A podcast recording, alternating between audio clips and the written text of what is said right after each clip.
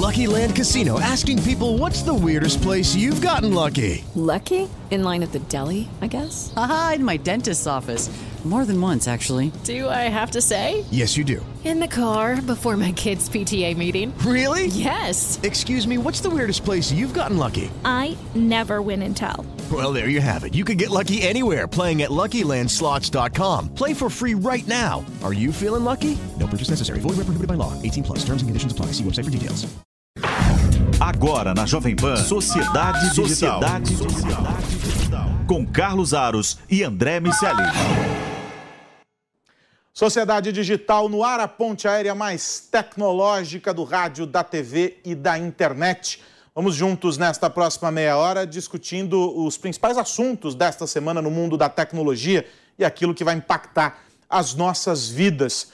Comigo nessa ponte aérea, como sempre, direto do Rio de Janeiro, meu parceiro André Miceli. Tudo bem, velhinho?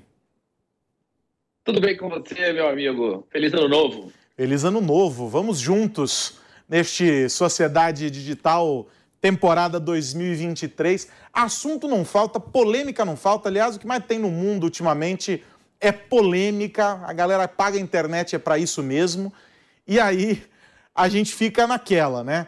O TikTok, por exemplo, viveu momentos de tensão sob a gestão Donald Trump. Aí o problema era porque o Trump perseguia os chineses, e porque isso, e porque aquilo.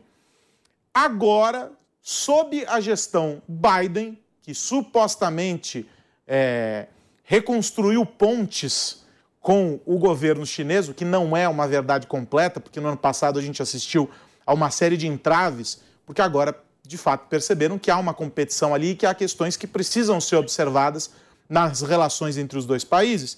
Aí agora, de novo, quando começou 2023, o responsável uh, pela, pela, pela FCC, que é a Comissão Federal de Comunicações, o Brandon Carr, afirmou que o, o TikTok opera como uma ferramenta sofisticada de vigilância.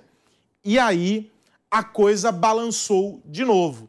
Porque a principal argumentação, e aí vamos lembrar, né, André? A, a principal argumentação do Trump lá atrás, quando fez aquela blacklist e colocou várias empresas chinesas, era o fato de que na legislação chinesa existe uma prerrogativa para o governo solicitar e acessar informações das empresas à medida em que desejar. E o TikTok tem mais de 100 milhões, é um número enorme de usuários nos Estados Unidos, portanto, uma parcela considerável da população norte-americana cedendo informações para uma empresa cuja matriz está em um país que não é conhecido pelo respeito aos limites do indivíduo, a proteção e a preservação uh, dos dados pessoais. E isso acabou gerando problemas lá. E agora o FCC de novo levanta essa bola, o Brandon Carr, que é o responsável pelo FCC, em uma entrevista, acho que é o Economic Times e etc. E aí a gente tem uma situação engraçada, porque o que aparentemente parecia resolvido no campo uh, das disputas e que poderia parecer como uma questão ideológica do Trump à época, na verdade se materializa agora como algo factível e que a gente percebe que a, a, o FCC está olhando não só para o TikTok, aí várias plataformas entram, entendendo que é preciso colocar limites para esse cruzamento e essa transação dos dados, pensando também no conceito, aí no, no contexto da segurança nacional. Ficou difícil a vida do TikTok na tua avaliação, André Miceli, ou não muda nada? Pois é, Aros. De vez em quando a gente fala essa frase por aqui. A história nos mostra que as coisas precisam mudar para continuarem como sempre foram. A, a, gestão do Biden vem dando razão em alguns pontos, ainda que de forma atabalhoada, a elementos que o Trump já tinha levantado. A questão é que o Trump vendia isso numa forma mais belicosa, transformava aquilo tudo em relações diplomáticas, teorias da conspiração. Talvez não fosse a melhor maneira de entregar aquilo para a sociedade. Acabou abrindo espaço para muita teoria da conspiração e para os adversários ganharem é, espaço político e capitalizarem esse espaço e agora eles estão fazendo mais ou menos as mesmas coisas. A questão é que, segundo a Forbes americana, o governo chinês solicitou informações sobre alguns repórteres americanos e isso incomodou bastante a, a Federal eh, Communications Commission, que é, comandada pelo Brandon Carr. O Brandon Carr tem um papel de destaque nessa, né, nessa comissão. E, a partir de, dessa, dessa constatação, uh, foi, de novo, levantada essa ideia de que é uma ferramenta sofisticada de vigilância, que ela vem levantando, armazenando dados biométricos, dados financeiros, metadados, gostos, informações confidenciais, enfim, um sem número de dados que cada vez mais vêm sendo tratados e usados através de algoritmos de inteligência artificial e através de tecnologias mais sofisticadas que podem não apenas entender a sociedade americana, mas também investigar determinados indivíduos. Evidentemente, como o Donald Trump já tinha alertado lá atrás, essa é uma questão de segurança nacional. A Índia já tinha se movimentado contundentemente a respeito do TikTok alguns anos atrás e agora, aparentemente, chegou a hora dos Estados Unidos fazerem a mesma coisa. A, questão é que cada vez mais o TikTok está enraizado na, na sociedade e vai ficando mais difícil fazer um movimento uh, de ruptura. As empresas e os países vão precisar se entender, ou se não, para fazer esse movimento de ruptura, para deixar claro o que vai ser armazenado, de que forma vai ser armazenado e de que maneira isso pode ser disponibilizado para o governo chinês. Essa é uma discussão interessante, porque eu me lembro que quando estávamos discutindo o marco civil da internet aqui no Brasil, alguns isso estamos falando de 2011, 2010, 2011, e aí foi no governo Dilma, uh, se não me engano, 2012 talvez a assinatura do, do Marco Civil, por aí. Então, nesse período, é, algumas discussões importantes aconteceram é, com, com o objetivo de entender onde os dados coletados aqui no Brasil deveriam ficar. E aí houve uma gritaria enorme por parte das empresas demandando que isso inviabilizaria operações. Que não, que era necessário mandar esses dados para fora, porque a nuvem, porque isso, porque aquilo. Essa mesma discussão, num contexto diferente, a gente acompanhou no âmbito da Lei Geral de Proteção de Dados, no entendimento de que as empresas elas são responsáveis por esses dados, mas elas precisam oferecer a, a, a, algumas informações para o usuário para ele entender o que está sendo feito. Essas mesmas empresas entraram nessa discussão e concordaram claramente que era preciso sim oferecer esses instrumentos, essas informações que dão ao usuário poder sobre os dados que ele gera. Mas no limite isso não acontece.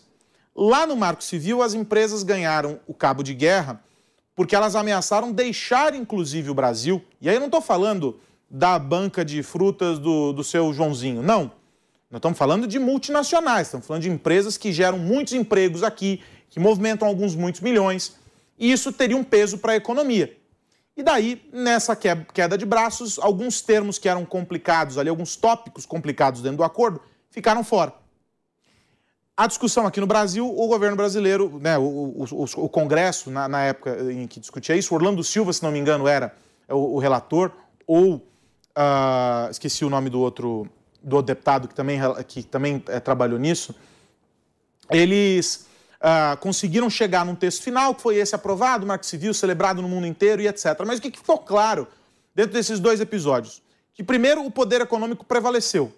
As empresas uh, tiraram do texto, conseguiram tirar do texto os tópicos que eram incômodos, alegando que sufocariam economicamente, não vamos mais operar aí.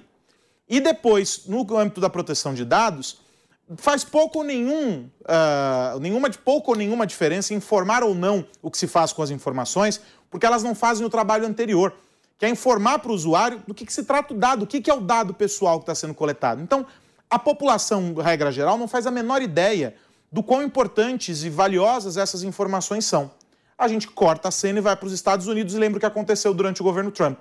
Não foram as empresas chinesas, em sua maioria, que reclamaram das restrições foram as empresas norte-americanas que se viram minadas na competição global, justamente porque estavam impedidas de comprar insumos de empresas chinesas. Os chips são produzidos lá.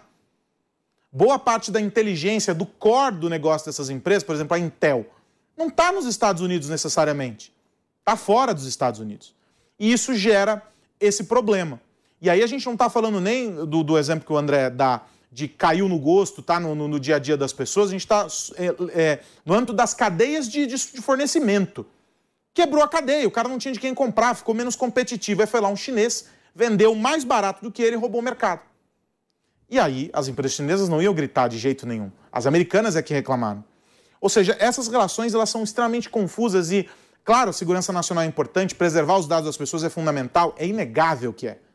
Mas há uma questão anterior que se coloca uh, sobre tudo isso, que é o grande entrave para o debate uh, sobre manter ou não um aplicativo funcionando, que é justamente o ponto de vista econômico. O TikTok também movimenta muito dinheiro lá nos Estados Unidos. São marcas anunciando por lá, influenciadores, pessoas comprando. Pode, pode, talvez não ter a mesma dimensão que outras plataformas, que a plataforma tem, ou que similares têm na Ásia ainda, em função de uma dinâmica diferente ainda do Ocidente versus uh, o Oriente, mas é muito importante. De modo que o dinheiro faz com que essa relação fique conturbada. E aí, mesmo um tópico tão importante como esse, da segurança nacional e da proteção, preservação dos dados dos indivíduos e do país, no fim do dia fica em segundo plano. E aí a gente vem, fica com aquela velha história, né, André? Os Estados Unidos proibiram que o aplicativo seja instalado em computadores e dispositivos oficiais. Então, se é de algum órgão público, não pode ter uh, o aplicativo instalado e, e etc. É uma preocupação válida. Várias empresas também criam políticas e regras proibindo acesso a páginas, a eh, instalação de software nos computadores e criam, tentam criar limites.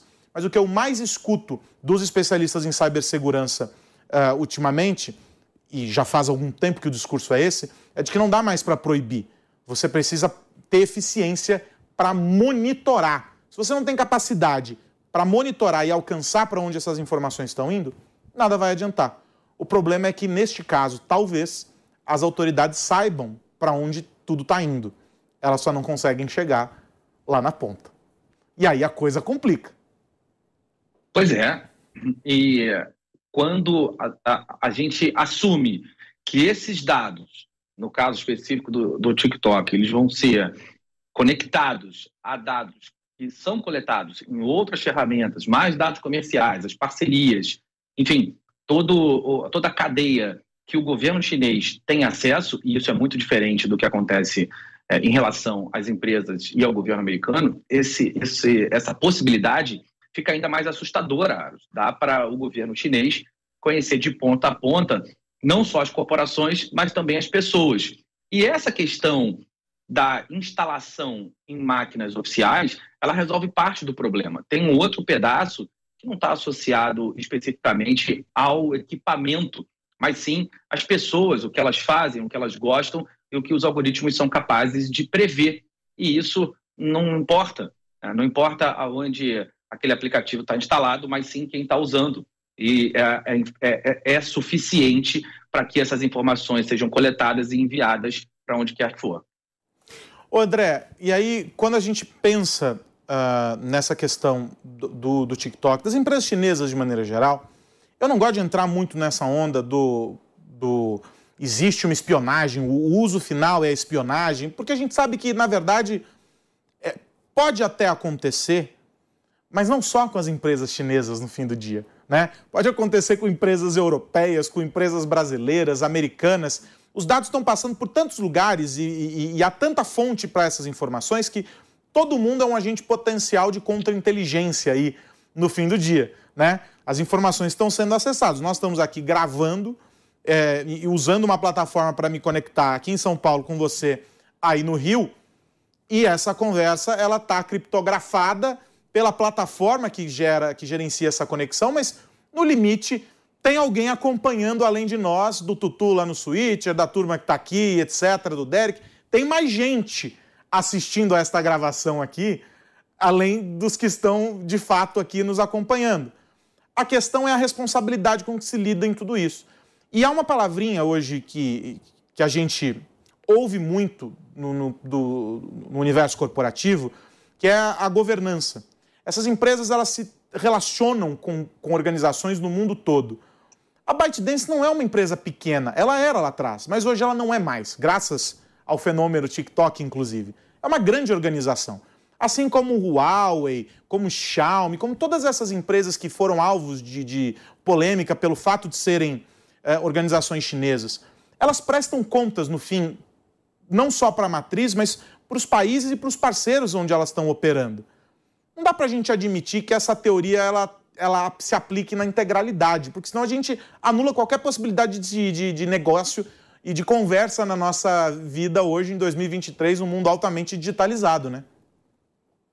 Pois é, Aros, o, o, o que é necessário fazer é se entender quais dados vão trafegar e de que maneira esse tráfego vai acontecer. E mais importante ainda do que isso, é o que isso de fato representa em termos de risco. Aquela relação com a privacidade que a gente vem discutindo uh, na granularidade do indivíduo. Não dá muito mais para a gente imaginar que é possível preservar a nossa individualidade a partir de determinado ponto, aonde esse ponto, dependendo de onde você mora, pode significar simplesmente sair de casa. Você tem as câmeras, e ainda que haja LGPD ou alguma lei que proteja o compartilhamento desses dados, a sua privacidade vai estar em alguma medida exposta. A questão do governo é sim um ponto mais sensível, a possibilidade de juntar esses, esses dados e, a partir daí, chegar a conclusões mais específicas sobre os indivíduos, sobre as organizações, isso também pode ser um pouco mais complexo. Mais importante do que isso tudo, sim, é quando a gente fala das agências de governo, mas ah, é, é bastante difícil impedir que o tráfego de informações aconteça num mundo com o nível de conexão que nós temos ultimamente, entendendo ainda que à medida que a conectividade aumentar e nós tivermos mais internet das coisas, ou seja, mais dispositivos conectados, vai ser ainda mais fácil obter esses dados. Eu esqueci de alguém que também está nos acompanhando, o Wilson, fica só ouvindo tudo o que a gente fala, também pode ser um agente de espionagem e, e ele é rápido no WhatsApp, André, usa o WhatsApp com uma facilidade, dispara, fazendo disparos, que é um negócio violentíssimo. Coquinho não é fácil. Sabe quem também não é fácil, André Miceli? Elon quem Musk. Não é?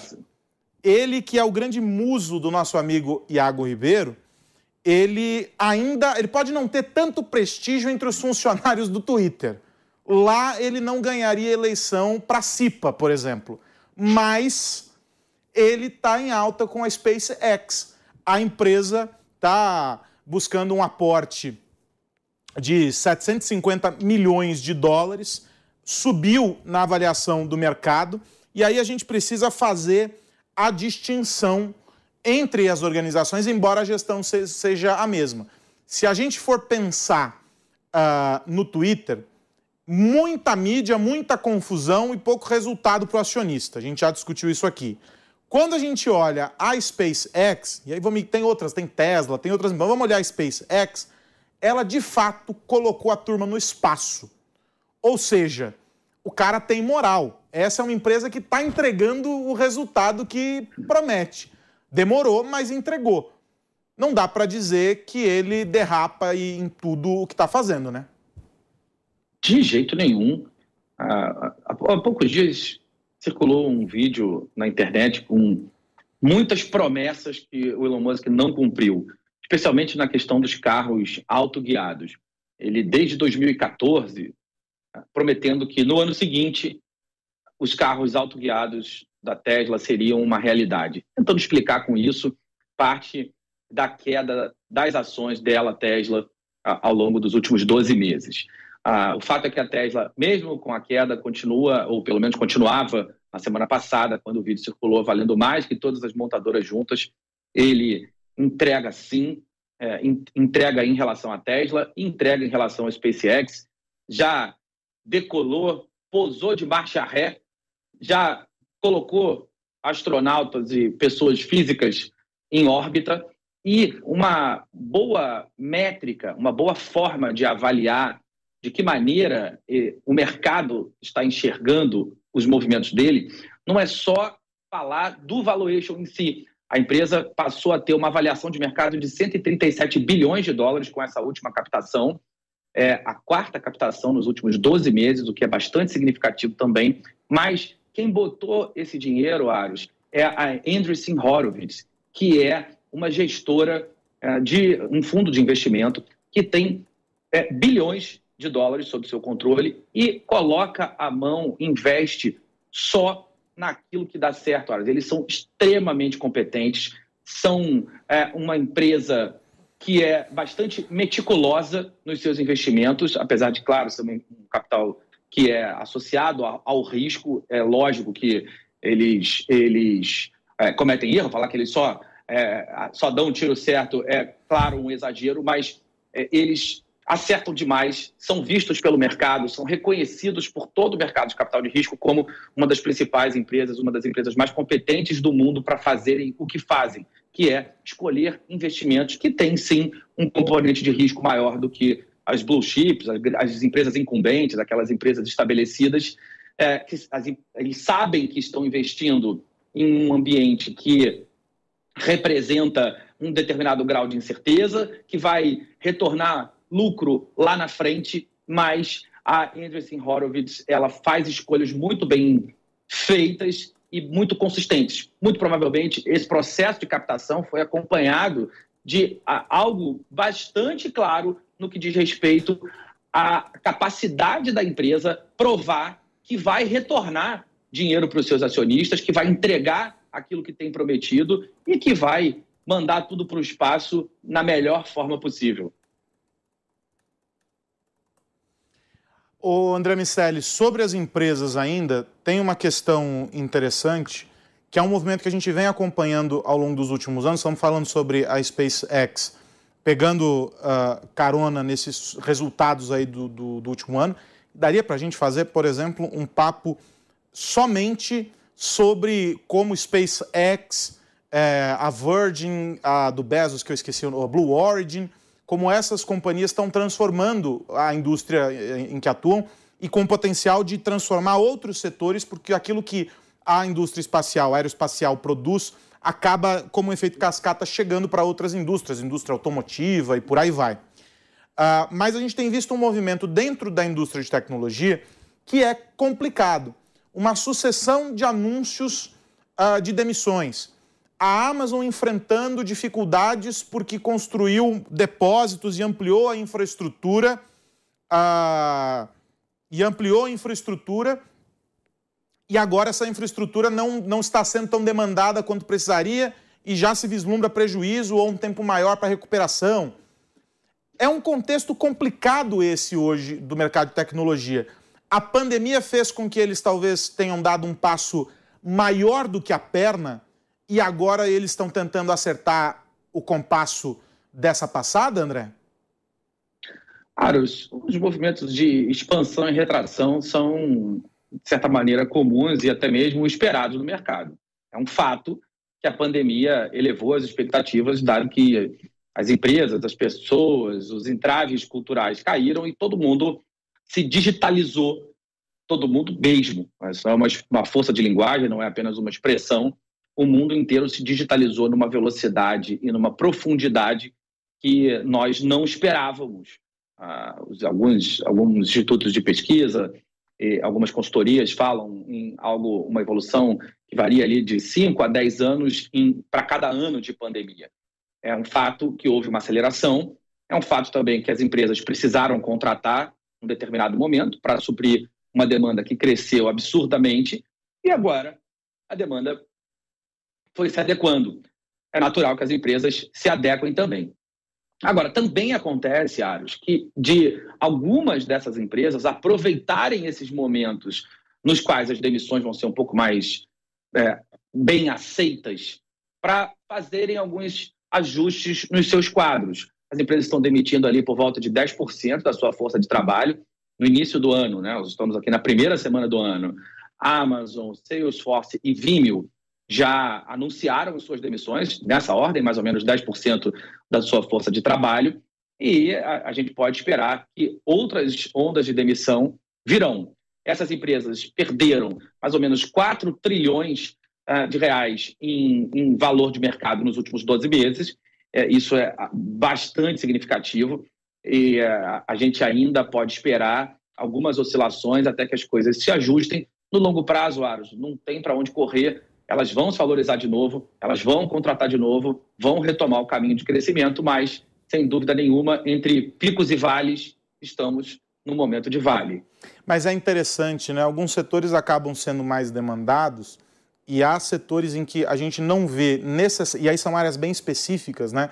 Em que a gente não vê é, as demissões acontecendo, a gente está vendo as, as grandes organizações promovendo essa reestruturação, o que não necessariamente significa que elas tiveram redução de demanda, principalmente aquelas que atuam é, com a, a tecnologia é, que está no back-office, né, que a gente não está vendo é, lá na, na, na ponta. É, não houve uma redução da demanda necessariamente, né, André? É, mas há uma, uma readequação, inclusive, da maneira como elas passam a entregar. E essa é a grande maravilha desse universo quando a gente pensa, que é essa otimização. É péssimo considerar as demissões, evidentemente, mas é interessante perceber que algumas áreas, algumas organizações se tornaram mais eficientes e, portanto, passam a diminuir as equipes porque estão entregando o mesmo de maneira mais eficiente. E isso torna o mercado de trabalho mais desafiador, porque os profissionais precisam se qualificar porque essas vagas que, que ficaram, as remanescentes, elas vão ser ocupadas por aqueles que são verdadeiros especialistas na matéria. O generalista não serve mais. Esse é o cara que está saindo fora. Então a gente tem demissões, talvez nem tanto em áreas absolutamente técnicas dentro desses mercados, mas a gente tem também falta de mão de obra para as vagas técnicas. Ou seja, no fim do dia, o que a gente vê é que as empresas estão mandando embora mas elas estão precisando de gente boa. Esse é o grande, o, o, o grande desafio, um paradigma dentro do mercado. Porque eles estão mandando gente embora, mas estão querendo contratar e não vem o profissional que se espera. O Brasil é exemplo disso. Talvez agora, diante do caos que a gente está assistindo uh, do ponto de vista de perspectivas para a economia, o governo que assumiu agora ainda não mostrou a que veio, não deu sinalizações efetivas uh, de como a coisa caminhará, as empresas estão com o freio de mão puxado. Mas a gente sabe que os investimentos em tecnologia, sobretudo, eles têm que acontecer mesmo quando a economia não está bem. Porque quando a economia volta a galopar, a coisa precisa estar tá maturada, a coisa precisa estar tá pronta para atender a demanda. Senão a gente vive o caos que a gente viveu do pico da pandemia e, e de situações é, absolutamente esporádicas. Mas a gente está falando sobre demissões, está falando sobre essa reestruturação, você desenhou um panorama perfeito, mas é importante olhar esse profissional e perceber que tem gente saindo, mas nas áreas técnicas onde existe uma demanda, falta gente qualificada. E isso é angustiante para o gestor no fim do dia, né? É, são aqueles dois problemas que nós discutimos aqui já algumas vezes e que vamos discutir certamente muitas outras. Vagas não preenchíveis de um lado, pessoas não empregáveis de outro. Ah, o desafio da produtividade é cada vez maior. Uma correção, Aves, eu falei 4 trilhões é, de reais em valor de mercado, foram 4 trilhões de dólares em valor de mercado. Então, elas perderam mais de 20 trilhões de reais em valor de mercado. É muito sério. É, a gente vai ver um efeito parecido aqui na nossa bolsa. Ah, o, todos os indicativos que a gente teve do governo novo são é, aterrorizantes até o momento. É, não dá para ter nenhuma perspectiva é, otimista, a menos que as coisas mudem, que eles redirecionem a visão que tem para a economia, realmente é, é hora de apertar o cinto. E aí a demanda por produtividade virá para cá também, não só para o setor da tecnologia, mas para todos os setores. A questão comum, a interseção entre todos esses casos é que a tecnologia normalmente é a saída para o aumento de produtividade. Automação e digitalização são formas comuns e relativamente fáceis de entregar produtividade para as empresas. É quando você consegue descolar aquela curva de receita da curva de despesa. Normalmente, para cada real que você vende, você precisa de alguns centavos para conseguir entregar aquele valor. Quando você tem automação e digitalização, esse número de centavos tende a diminuir ou se estabilizar. A questão é que você precisa conseguir implementar essa tecnologia de uma forma inteligente, de uma forma elegante, sofisticada, e precisa de gente boa para isso. O André Miceli, sabe o que, que a gente precisa também? Precisa dar tchau, Carlos Dá tchau, porque o Derek já me deu bronca, porque, para variar, nos alongamos aqui nos temas e na conversa, mas tinha bastante assunto. A semana foi movimentada, o que indica que o ano também será. A gente se vê na semana que vem, velhinho. Um grande abraço. Um grande abraço para você e para todo mundo que nos ouve e vê. Eu sei que chegou na metade, não tem problema. Lá no Panflix ou no canal Jovem Pan News no YouTube, a íntegra deste programa e dos anteriores, discutindo sempre o mundo da tecnologia, os impactos no nosso dia a dia. Sociedade Digital volta aqui na Pan na semana que vem. A gente se vê. Tchau, tchau. Você ouviu Sociedade Digital com Carlos Aros e André Miceli. Realização Jovem Pan News. Hey guys, it is Ryan. I'm not sure if you know this about me, but I'm a bit of a fun fanatic when I can. I like to work, but I like fun too. It's a thing. And now the truth is out there. I can tell you about my favorite place to have fun Chumba Casino. They have hundreds of social casino style games to choose from, with new games released each week. You can play for free anytime, anywhere and each day brings a new chance to collect daily bonuses. So join me in the fun. Sign up now at ChumbaCasino.com. No purchase necessary. VGW. Void were prohibited by law. See terms and conditions. 18 plus.